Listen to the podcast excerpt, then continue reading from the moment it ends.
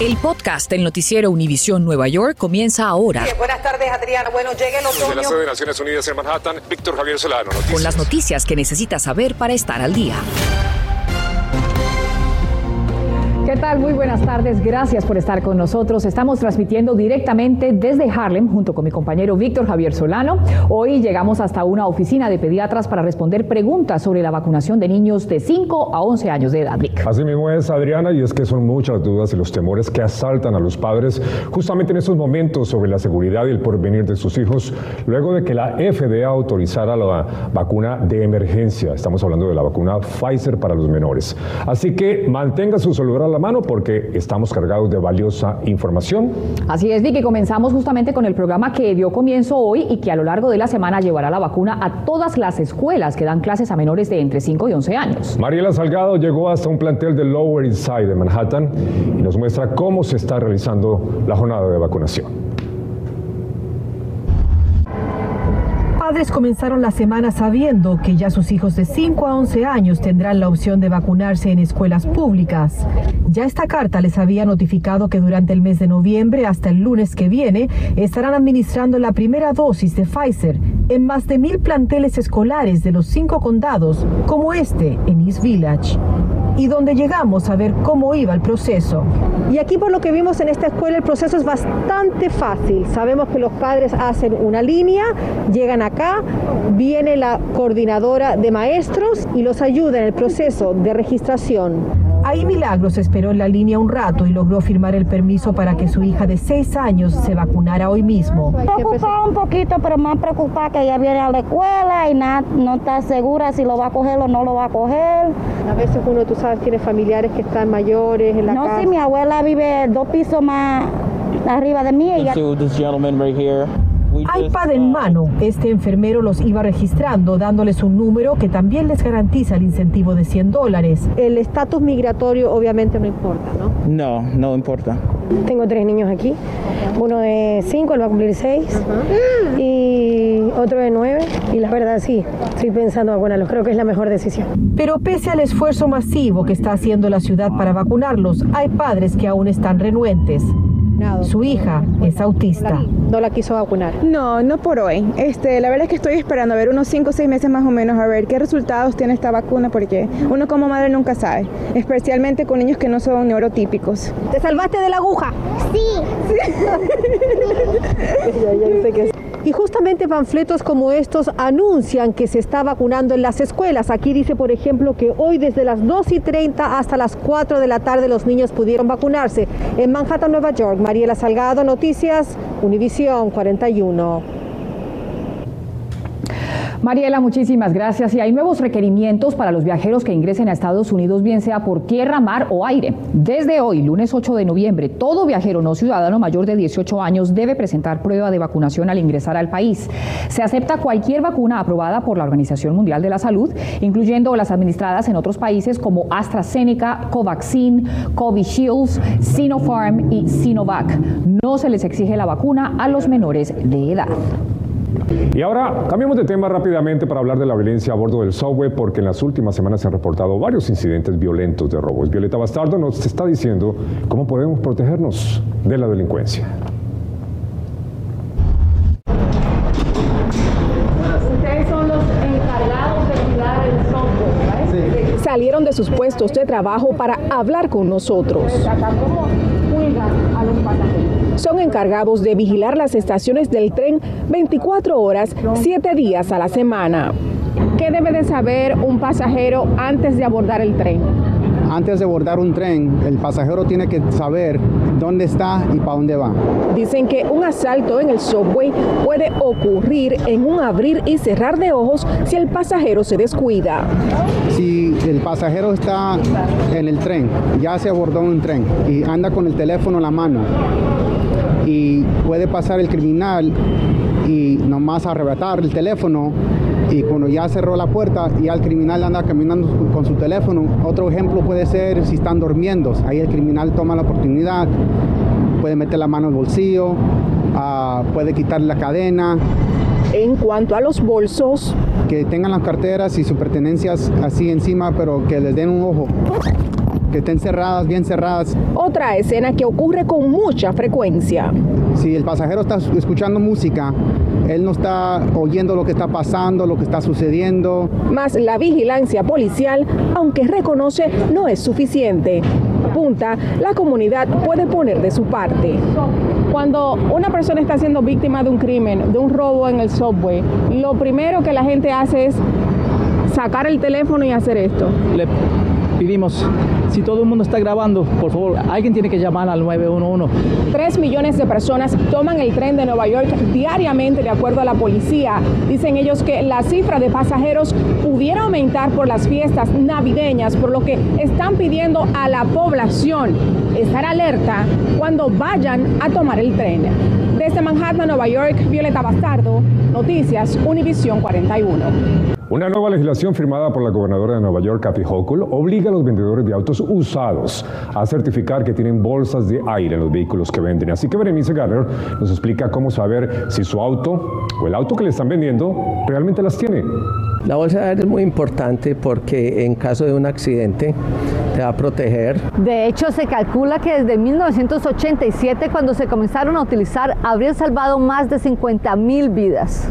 Por eso ahora en el estado de Nueva York es una ley que también los autos usados las tengan en funcionamiento cuando los venden.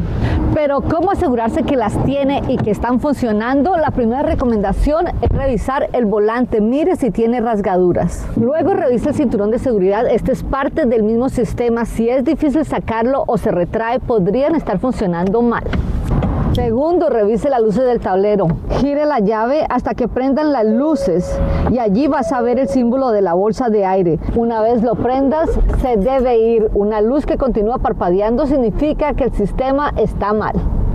Es algo difícil de arreglar, es costoso. Puede ser demasiado costoso. Esta sola parte puede valer entre 800 a 1000 dólares. Más la mano de obra. Más la mano de obra, más tienes una, otra ya, posiblemente tiene bolsas laterales, o sea que estamos hablando de miles de dólares. Y obviamente la mejor manera de saber de que su auto tiene una bolsa de aire es llevándolo a un mecánico certificado para que lo inspeccione con un computador.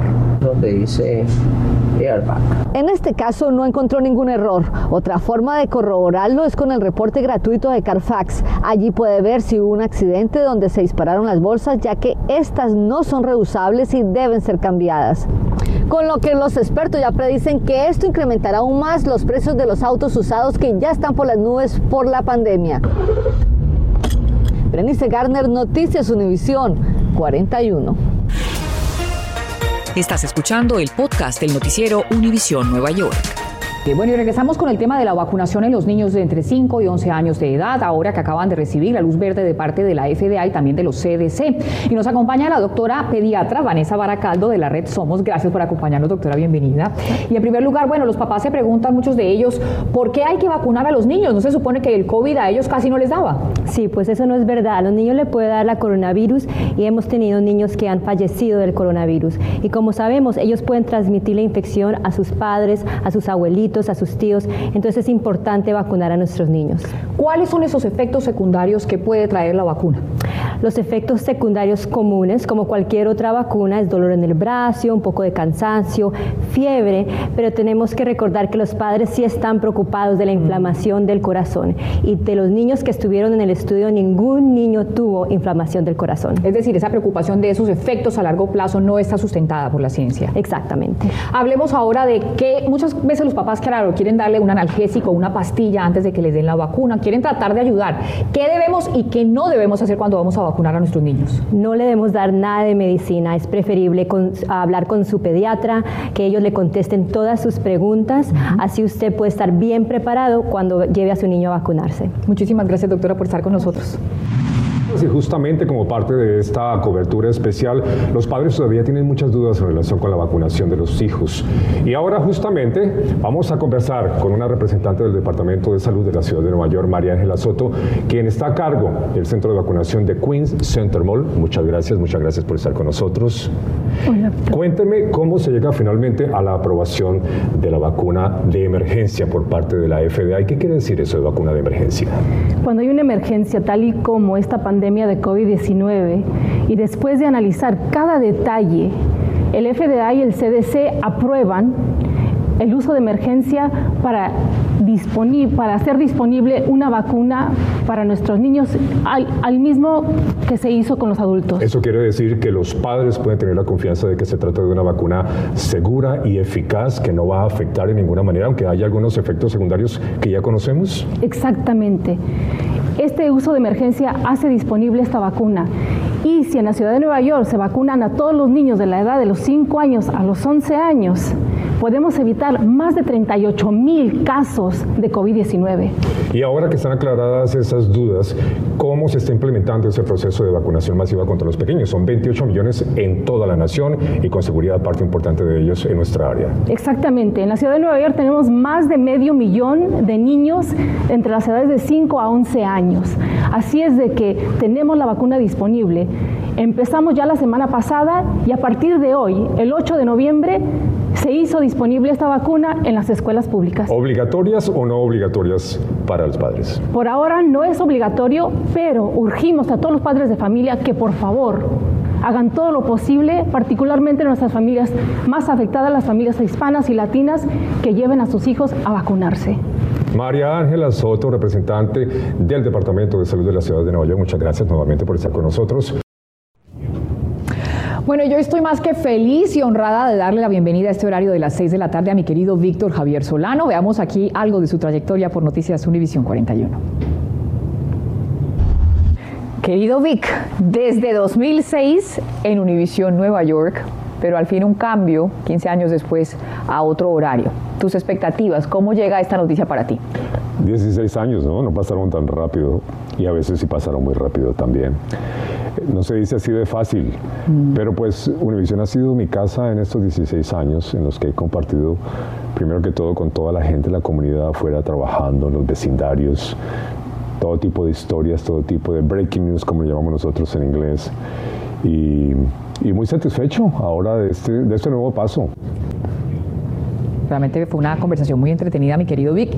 Y comenzamos con pie derecho, fíjate, nada más ni nada menos que nuestra comunidad en Harlem en esta transmisión especial de hoy. Por supuesto que sí, Adriana. Un placer y un privilegio trabajar contigo en el horario de las seis. Y por supuesto, el compromiso es este, el que estamos cumpliendo en este momento, trabajar en nuestras comunidades para llevarles a ustedes siempre la información más veraz, para responder a sus preguntas, como en este caso la vacunación para los pequeños entre 5 y 11 años y muchos más temas que nos interesan a todos. Exactamente, estar en con nuestra gente. Gracias por escuchar el podcast del noticiero Univisión Nueva York. Puedes descubrir otros podcasts de Univisión en la aplicación de Euforia o en univision.com diagonal podcasts.